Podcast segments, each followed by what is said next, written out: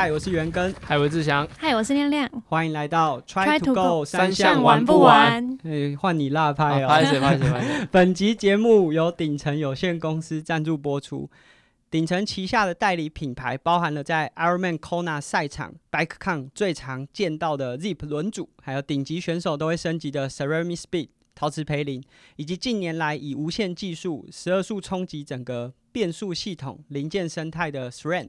专业的避震器品牌 RockShox，以及欧洲顶级的轮胎品牌 Schwabe，。除了产品线涵盖你所有爱车升级的需求，服务也是非常的到位。在文字叙述，你可以找到你的产品需求，以及离你最近的经销伙伴。那不知道大家今年有收到年终，还是有需要发红包吗？发红包要没有年终，对，去年我们在录这集的时候，是我没有年终，然后志祥还还有那个时候还有还可以有年终 惨，现在是我们都没有啊，你要小心哦，因为原本他还有，今年我们两个都没有。对啊，明年明年你啊要小心。那我们其实在，呃去年也有录过一集，就是在年终，大家有没有什么升级上面的想法，然后和大家做一些讨论。那今年我们还是要再一次的和大家分享，不知道大家今年最想拿，就是无论你有没有红包啦，你想要拿这个费用呢去升级什么样的东西，或者是买什么样的装备。亮亮先开始好了。买新车，哇，因为 亮亮有说他自己是还没有完成一场属于自己的铁人三项，那你已经有游泳了，然后甚至也有去在跑步的习惯，对，代表你现在只差单车没错，就可以凑齐这个最后一片拼图，所以单车也许是接下来让你完成铁人的最关键的那个要素。那你自己现在有在研究就是车款啊，还是一些相关的资讯吗？有有有，我都会就是也会上一些 FB 上的单车的二手社团，就是去刷，或者是研究单车的一些就是性能啊，或者是价钱应该大概是长怎么样这样子，价钱看起来有很吓人。很吓人，不亲民，真的的。很不亲民，这个运动真的是很恐怖。志祥，你有想要换车？先我先说我啦，我是没有想要换车啦，我家的车已经放不下了，汽车吧，真的有点恐怖。汽车想换吗？汽车还好没有还好，没有没有什么想要换车，有轮子的暂时都可以先不要换。对啊，单车的话，我自己真的是有点太多了，都我本来还有一个 Google 表单在统计我借出去的器材现在在谁那哇边，塞！所以我是没有这方面的需求。志祥，你有想要换车吗？其实我就现在的那个 Cube 车也算骑，嗯，因为我现在的角色啦，我觉得已经不像是那种竞技的选手说，比如说器材需求那么高，但当然会想要，就之前有讲过，当然想要试一下碟刹车，然后试一下不同的品牌跟现在的技术，因为我那台车也应该有六年、七年，至少三届全运会的一个时间了，所以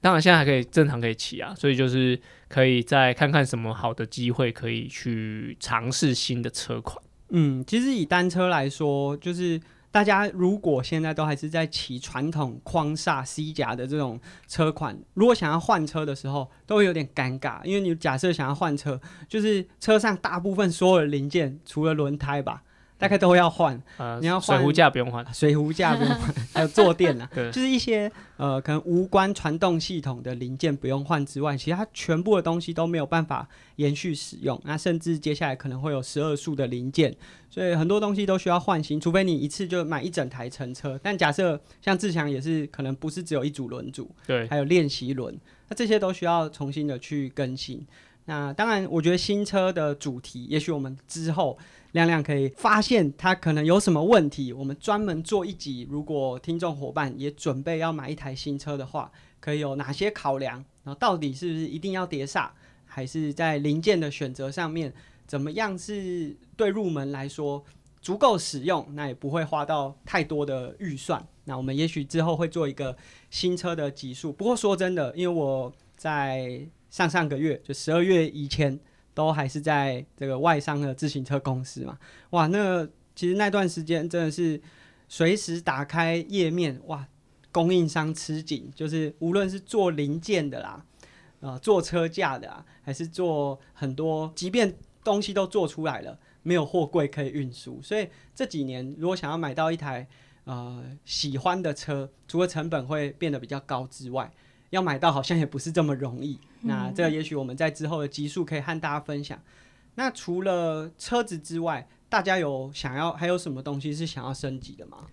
我的话，我觉得鞋子吧，嗯，对鞋子。虽然说，呃，我觉得鞋子这个东西不是说你跑得多，或者说你真的很固定在训练，就是才会需要换的。它是连就是你没有在运动，我觉得都需要换鞋。就是你很久，比如半年没跑步，那那个鞋子那双鞋子，其实我觉得以现在的很多科技或者说它的呃环保材质，它会有一点点，我觉得失去一些弹性或者说保护性的。所以，假如说你是一个很积极在运动的人，哦，更觉得就这段时间你需要换一双可能适合你的，比如跑间歇的啊，或者跑长距离的鞋子。但如果说你是一个很久没运动的人，你也需要换一双鞋子，因为你没有呃在持续的使用它的时候，我觉得它的那个性能真的是会放久，不不论什么东西啊，放久应该都会就是有一点点嗯老去，化对对对，就是它有点氧化或什么，所以我觉得鞋子来说是蛮重要的，嗯对，那而且。蛮多人在挑选鞋子鞋子的时候是会挑哦，他就要跑间歇，然后跑比赛，所以它的耐磨程度或者说它的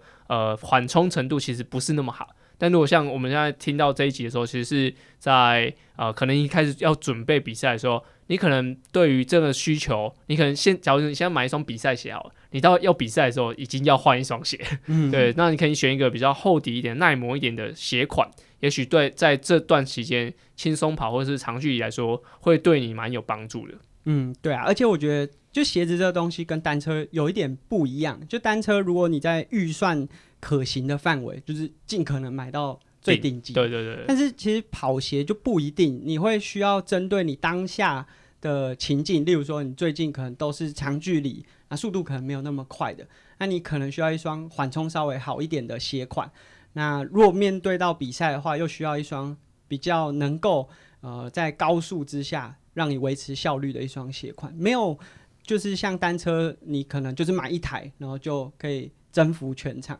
而且我觉得以跑鞋来说，如果可以有两双甚至三双交替的去使用，那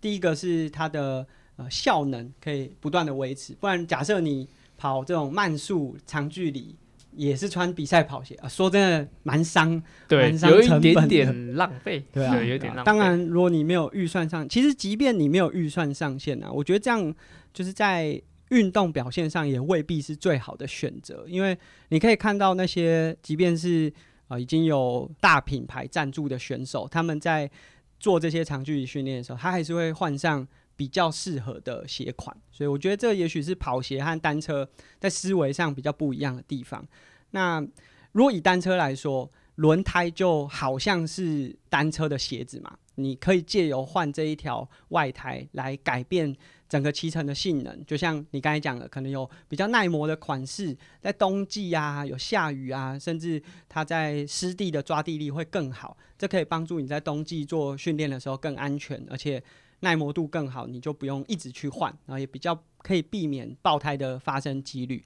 那其实我们在呃去年在介绍产品升级的时候，也有和大家分享说，像 Schwab 的 Pro One 就是一条呃很适合就各个情况下去使用的外胎。然后除了我们大家很常见的，就是里面借由换内胎来去呃维持胎压，还有现在非常热门的无内胎系统。志强，你到现在有找时间去尝试过无内胎？，哦有诶、我的一组 Vision 的碟轮，就前到后碟，就比二二六的时候的、啊的那个就是无内胎。嗯那我觉得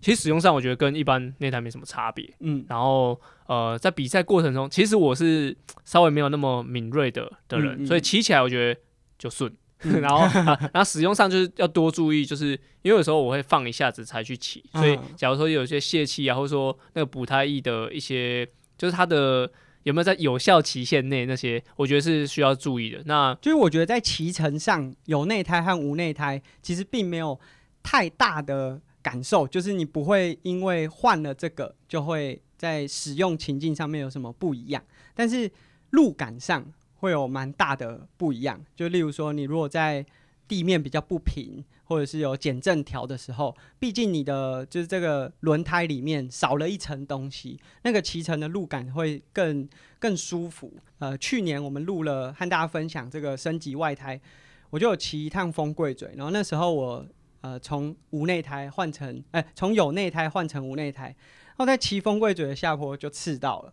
但还好里面有放补胎液，所以我就眼睛啊就看着那个前轮，它也它也喷到我脸上，但是就是因为有灌了补胎液，然后是无内胎的系统，所以它在滚动几下之后就把那个洞补起来了。我觉得运气算是很好，就是当然刺到就是不好啦，但是至少我在下坡的过程中，假设这是有内胎的轮组的话，那也许我下到一半前轮就没气了。那假设洞更大的话，其实下坡爆胎危险性是蛮高的，嗯所以运气很好，就是因为里面有加了补胎液，所以在骑乘的过程中，即便你有刺到一些东西，还是可以把这个轮胎的洞补起来。那我想，其实这几年大部分的轮组都有支援这样的系统。那我觉得，如果大家有兴趣的话，也可以去尝试，只是一个简单的升级，但就可以帮助你在骑乘的过程当中有更好的骑乘感受。当然，很多人会说无内胎可能更换啊比较麻烦，需要有专门的技师。但说真的，我相信蛮多听众，就你不管有内胎还是无内胎，都需要专门的技师，那就干脆换了。对，啊就直接交给人家处理就好。蛮适合推荐给单车的骑乘伙伴。那我们连续两年都推荐，所以代表是真的还蛮值得大家可以去试看看的。亮亮还有什么东西是你在二零二二年，然后有一笔奖金之后，或者是有红包之后，你有打算使用它的吗？嗯，像其实我还没有开始骑车，但是我一直蛮想要有呃美美的车衣，哦因为看就是觉得就很想要有配色的那种，就是一套一套蛮美的那种。对，所以我就是很向往有就是漂亮好看的车衣。对，嗯我觉得这个真的是蛮重要的欸。其实就无论是新车也好，还是新的车衣，那个你有一个新的东西，而且它看起来就是你会很喜欢的，可以大大增加你愿意出去出去骑的那个 动力，而且，你会为了这个啊，好像就好像小时候买到新的玩具，隔天早上会特别早起床的那种对。直接骑出去。啊，所以我觉得这个也许就是，尤其是车衣，又不像我们刚才前面讲的所有的零件来的那么贵。当然，外胎可能没那么贵啦，但是我们刚才讲的车、跑鞋，其实都是蛮高单价的产品。车衣相对来说其实是比较容易入手。那我觉得这也许也可以当做是大家参考的一个选项。那我觉得还有一个呃蛮重要的，就是这个费用其实可以帮自己在二零二二年报一场属于你自己很想参加一场赛事。那我自己啊，我已经把可能不是只有今年的奖金了，我可能已经把这十年的奖金都拿去报了。我报的 Cape Epic 报名费是六千五百块美啊，金，两个人，所以对两个人，那平均下来一个人大概是九万块台币左右，所以我没有领过那么高的奖金的。累积有 对这可能。累积很多年哦、那志强今年好像还没有报比赛，假设有想要报比赛的话，你想报哪一场？不会是 F 叉 T 吧？不会，真的是不会。对，呃，说真的，在比赛的安排上，二零二二年还没有一个一个很明确的比赛相比。但我自己啦，我自己的训练规划，我反而不会往长距离跑，嗯，我会短一点点。嗯对，就是呃，一是时间性有有有一些没有那么自由，对。然后第二个就是我觉得呃，之前一直往长的跑，那我觉得呃一些基础啊，一些还可以再加强一点。所以像台北市或新北市很常会有五 K 挑战赛什么，嗯也许那是我会很喜欢参加的。对，但是那个就很想练习，好就不会像是那个要报一个比赛。但是如果阿根要比 F 叉 T 的话，我是可以去帮忙补给的啦。嗯，那你可以先 把这个时间空下来好，是不需要的。那但是假设你想报一场铁人，如果以你现在，嗯你说真的，大大小小的赛事几乎都参加过，，对，那你考量报一场赛事的点在哪里？考量呃，是补给特别好吗？你应该没有这需求啊，你用不到。我觉得是看他有没有什么资格，或者是说他有什么代表性。我觉得就像比如说呃，Iron Man 哦，Iron Man 的的澎湖其实很有就是代表性，也就是他有空拿资格，也许可以拼。但是还有像 F 叉 T，就是大家就是讨论度很高嘛，嗯，那感觉今年哦就是可能，是是不会，呃，对，就是这个，我觉得是可能在比如有比较充分练习的时候，我会考虑的，嗯，对。但是就近期来说，还有一些规划，所以会先把时间，先把一些事情做好，然后嗯再来考虑赛事。嗯，对我是这样，就是逃避了。你你思考的真的是太多 太。多太多，铁人像好像很包袱啦少这样，你看那个铁人分享区都是喝完酒就爆了，对对对，或录个音还是你没有没有没有在喝喝酒啊？有可关键在这里下次我们还是录音的时候喝准备先 那亮亮呢？就是我们在之前的节目也知道说，你目前还没有自己的完赛的一场铁人三项。那当然这是你的一个目标。对，你目前有没有已经啊、呃看到哪一场赛事是你觉得说哇，这个我好想去比？你上一次参加的比赛是在台东普悠玛，哦，所以是在活水湖。对那你觉在活水湖觉得在那那个环境比赛的感觉是很棒的。嗯，蛮喜欢活水湖的。嗯，就是我去年知道，今年好像 CT 是十周年，对不对？就是原本就是很想报这个，但我又觉得可能会准备不及，啊、对，所以。就想要报今年下半年的。选择上应该还是会选想要在台东的吧？对，就可能嗯。Ironman 啊，或者是也是普悠玛或台中台东之美那些的，嗯，对，但是目前都还没有勇气去确定这件事情。而且回到我们今今天就开场的时候，就是你还没有自己的一台车，所以你可能也需要等自己的车准备好。所以这个我们敬请期待。那其实如果照我自己，当然我自己现在比越野赛很多，然后我刚才也说，呃我都已经花那么多钱报了。可是假设如果以三项来说，我很喜欢那种很有特色的赛事。我并不是说现在在台东的赛事就没有特色，但是这真的一年一年当中有很多，所以有很多的机会，所以他可能不会在我报名的时候成为第一优先。当然，我觉得台东的赛道很棒，而且也很适合去就不断去检视自己，因为一整年当中，如果每年都有，你可以不断的去同一个赛场检视自己有没有进步，这是一个很适合的点。但是其实我过去几年在投入到 Xterra 之前，参加了几场一三都还蛮有特色的，像呃 Waypoint 办的 WiFi，WiFi，哇，对。垦丁的赛道真的是有硬啊！对，我骑车骑了三个小时，这真的是为蛮硬的。什么啊？垦丁哦，对，因为垦丁它的路线就除了风大之外，然后有很多的上下起伏，然后加上跑步的路线也是不断的，就是在垦丁国家公园的山道上，虽然是柏油路，但是就是爬坡。全部都爬坡。然后你你有去过垦丁吗？有有，嗯就是你我就是从海湾我反过来看后面的山，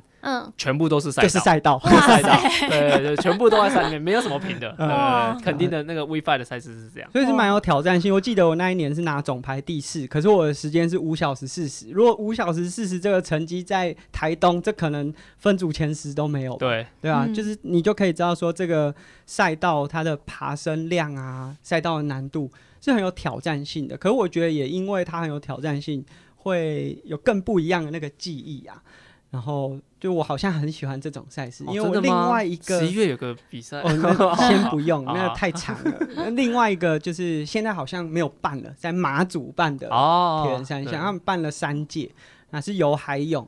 那马祖如果就是有听过的，就知道它几乎是没有平地的。对三五对嗯，对，嗯它除了海港的这个码头是平的，其他全部都是山路，而且转换区是平的，对转换区是平的，还有下水处是平的，其他全部都是山山路。然后，而且这个山路都是这种十几趴、二十趴的陡坡，连柏油路都没有，就是产水泥地业道路的水泥地、硬地，所以那个也是蛮有挑战性的。所以我发现我好像很喜欢报这种，那十一月呢先不要，先不要，先不要是啊，对啊，那这是在赛事的部分，我觉得确实也是蛮值得大家，也许用自己的奖金帮自己报一场难忘的赛事，尤其是在呃可能疫情的前几年啊、呃很多赛事都延期呀、然后其实你很难好好的去准备。那我想，也许二零二二年是大家可以开始。花更多的心思，然后更多的时间去准备好一场属于你自己的比赛。那回到零件上面啊，其实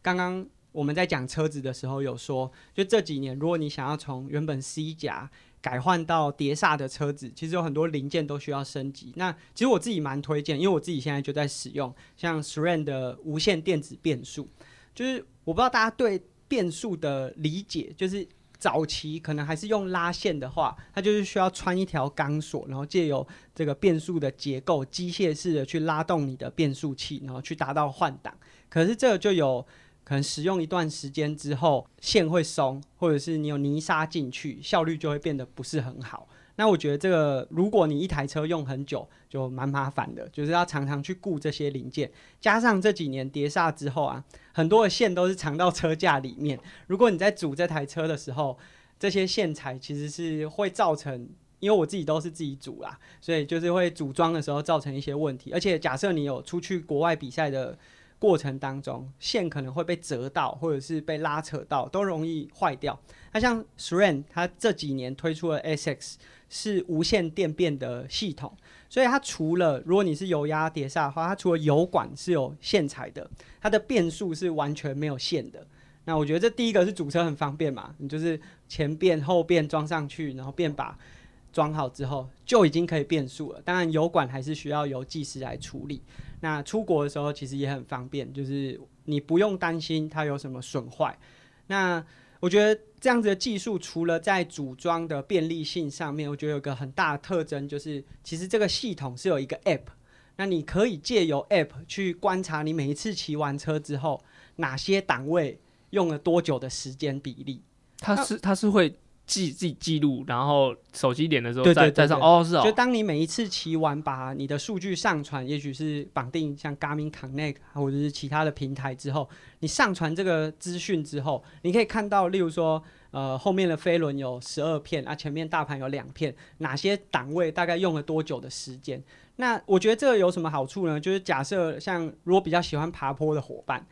你发现有些档位是你很少使用的，也许这就是你在飞轮的持笔选择上是可以有一些调整。所以我觉得，当然这个也许调整一次之后就可以慢慢到一个就最稳定的状态。可是代表说，SRAM 其实它除了让你在变速有更好的使用逻辑和使用的方式之外，其实它在后台有建立了一个很大的系统的资料库。那也许他们未来会试出更多的资讯，包含。胎压啊，或者是你的骑乘的档位去做结合，然后挑选到一个最适合的状态。那这个目前是还没有，但我想就是数据越来越多之后，可能这些资讯会越来越出来。那其实我现在在用的是它的一二级，就是 Red 和 Force 的等级，但我自己还蛮推，就尤其是女生可以用 Rival，就是它的第三级，因为在 sran 的 XX 系统当中，Red 和 Force 的把手都是一样的造型，所以它的头有点大。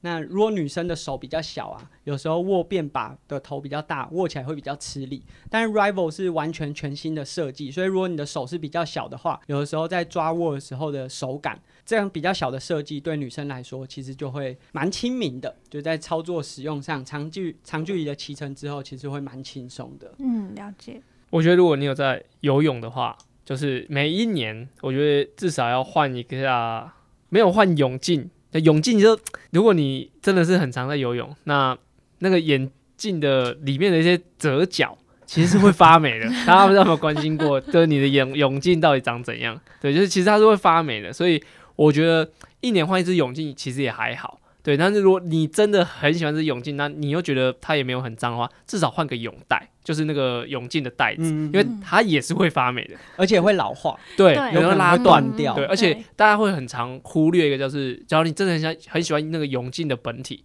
那其实你也要换一下，更换一下鼻梁。对，鼻梁是它是那种应该大多是塑胶的，然后有的还是可以拆换的。那我觉得建议就是你可以去去更换一下你那个鼻梁，不然的话，它有时候真的是大比赛或什么，你只要稍微一打，整个断掉，哇，你好像今天的。生命都断掉一样，真的。对，我在那个我比那个就是接力赛的时候，他就是鼻梁那边断掉，然后所以你就是鼻梁断掉对对对对对。然后那时候就是超紧张，然后就紧急再买个泳镜，而且那时候已经要在下水前就是就是五分钟吧，然后就是跑来跑去看哪里有卖泳镜。对对 对。那我自己的比赛是会再多带一支泳镜，它至少会不会那么紧张。对，但是这个东西当然是比赛前换一下，就是你只是花个十五五分钟就可以把它搞定。所以我觉得这个在每个你在练习游泳啊，或者说你有在游泳的人都会需要更换的。那另外一种有些器材像滑手板，它其实它有绑带，那就是游到一半它断掉，当然会心情有点悲送。但是如果你在这个时候可以跟泳镜的一起上网订，或者是到门门市买，一起把它更换，我觉得是让你训练或比赛更加稳定的，推荐给大家。像泳镜。的前面有的时候它刮伤了，但你戴上去没有感觉，就是视线都还是 OK 的。可是实际上它还是会伤害你的视力啊，对因为这个个刮伤的痕迹，它在呃光线进入之后，折射，对眼睛的伤害还是会造成。所以如果就是我觉得一年换一支，而且其实永进也不算太高单价的产品，是可以考虑看看。那另外一个，我觉得这可能不是每个人都会换，但是所有顶尖的选手，如果你去看这种呃铁人的装备的网站啊，大概所有选手都会换，他们在车子的后边都会从原本的导轮换成这个 Ceramic Speed 的大导轮。对那这个大导轮到底有什么用处？是就假设你的轮子的链条是原本的导轮的大小，就是比较小颗的话，它的链条可能就会被折到一个比较刁钻的折角。那你可以想象这个角度变得很刁钻的时候，在呃链条转动的过程当中，其实每一个转动都会消耗一些能量，就是你踩踏的效率。那为什么说顶尖的选手都会换？因为毕竟他可能花了那么久的时间练习，当然也希望它在器材上面不要浪费掉它所有的呃效率。所以当你把导轮换得更大，这个角度会变得比较不是这么刁钻的时候，踩踏的效率也会被提升出来。那加上像现在 Ceramic Speed 的大导轮里面都是使用陶瓷的胚鳞，所以它滚动的时候也会变得比较有效率，比较滑顺。所以这个是可能这几年，如果大家有打开网站，这些顶尖选手，其实无论你说 Fordino 啊，还是这些 Brownie，对，都他们都会换上这些大导轮的零件，然后去增加它的骑乘效率。然后 Ceramic Speed 这几年也把原本它可能标准版是四年的保固，其实四年很够了。很多很像我自己的车就是骑不到四年就会换，所以四个月，它比我的车还要长寿。就是标准版是四年保固，然后过去有涂层的版本是六年保固，从原本六年现在延长到终身保固。你只要有定期的保养，就是这这个可能比你的车还要长寿啦。嗯所以我想这个是如果顶尖选手每个都用，甚至没有赞助的都用，一定是很值得升级的产品。我我跟大家分享一下，我有其实我自己没有用大导轮，但是我听完阿根讲的那个就是大导轮跟小导轮的的概念啊，我觉得会很像在滑，就是在玩滑水道。嗯就滑水道，如果说你的转弯很多，你的速度一定很慢，对，所以你要一个很快的一个，直线，对，你就是直线，或者说它转弯很小，对，九十度跟跟四十五度的弯，你一定是四十五度比较比较可以快嘛。那我觉得导轮也是这样，你把把链条当做一一个水管，那它导的位置如果是比较大一点，它一定是可以用更快的速度带过去。这是我刚刚听完阿根的时候想到的，嗯，嗯，对，而且我也没有用过，但我听起来我就觉得，哎，好像是可以试一下。对啊。其实我们身边有蛮多选手都对对，有换就就团军也许团军也是用这个。也许我们之后可以用看看。啊好，谢谢啊。那其实我觉得，除了我们刚才讲了这么多硬体，就是器材，当然赛事不是硬体，但是讲了那么多东西，有有一些东西它可能不一定直接有对你，就是好像换了一个新的东西，可是可以让你骑好像骑了一台新车，就像 fitting 和保养。那我觉得，也许在今年，大家可以利用这个你收到的红包也好，年终奖金也好，去做一个重新的 fitting，调整到适合你的骑姿，或者是帮自己的车子去做一个大保养。那其实我想公路车的保养大家都还蛮熟悉的，就是它可能会帮你重新清洁啊。但我今天要特别分享，因为我们可能有些听众也是像 Xterra 这种越野三项的玩家，登山车的保养有一个很关键的点，就是登山车的避震器。因为我们可能会去洗链条啊，把车上的脏污擦干净啊。可是大家有没有想过，就这避震器，你就是无论有没有变档，你的避震器都一直在做动。假设它一直做动，你都没保养它，其实它里面很多结构可能也会像跑鞋一样，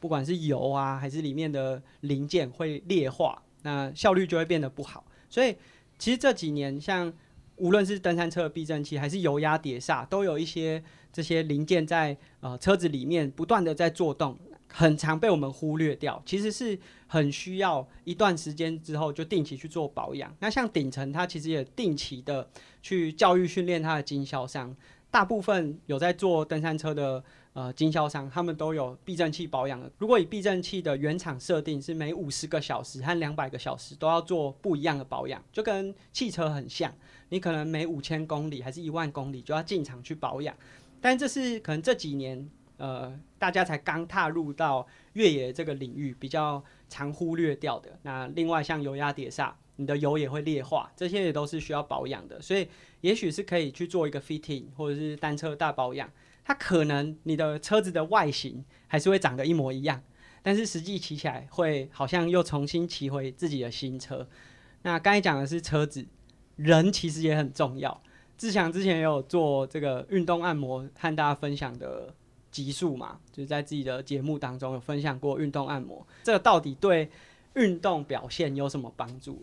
不管用什么东西，它都需要去去顾它啦。对，不论是刚刚讲的泳镜，然后是车子，我觉得人也是很重要。因为到后期很多，比如说年纪比较大的选手，像我们就是三三十岁，但那个有时候不是说什么肌力比不上人家或什么，有时候真的是像我们，我跟阿根很常用电脑，所以有很多做事的生活，所以呃，你的可能胸一定会比较紧，而且是没有意识的，然后你脖子啊什么是其实会比较紧绷。那只要在活动范围小的情况下，就是你的身体已经比较局限的情况下去用力，你一定会需要更多地方的肌肉去协助它。那如果你的肌肉不是可以像比如年轻的的选手可以有很好的恢复的话，你就是自己在给自己很多阻力。那你的动作上效率也不能不能做到像以前那么好，所以你会觉得好像这个年纪大好像变慢了。但我觉得。很多时候不一定是比如心肺功能或者说肌力真的退化，有时候就真的是你太久没有去呃好好的保养它，或者说真的是你的生活习惯改变了，所以我觉得有融入运动按摩，或者说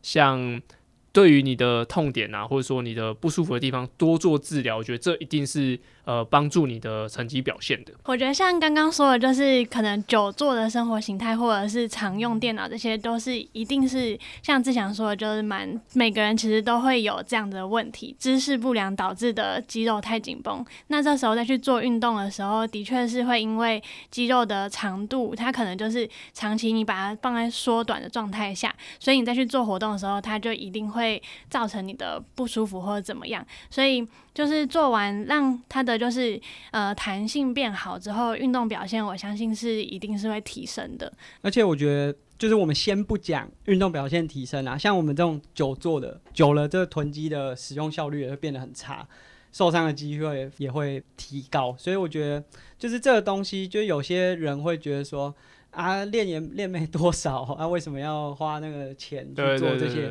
其实我觉得，如果你有尝试过之后，会真的感觉出明显的差异。那这差异甚至不一定是在运动表现上，甚至你日常生活当中，就会觉得自己的状态会比较好一点点。那在今天的节目当中，我们和大家分享了如何败家，分享了很多 如何花钱的方式。但是我想。其实重点也不是如何花钱，而是让你花钱之后可以更享受到田三项这个运动在生活当中带来的乐趣，或者是达成你自己设定目标的那个成就感。那这是我们今天的节目，在今天节目当中，我们推荐了非常多的产品，包含外胎啊、SRAM 的无线电变，或者是 Ceramic Speed 大导轮，这些其实都是在顶层代理的产品。那如果大家有兴趣的话，还是可以借由我们的文字说明连接去洽询经销商也好，或者是透过他们的社群。那这是我们今天的节目。如果大家对我们的节目有兴趣，可以借由评价或者订阅的方式，也可以追踪我们在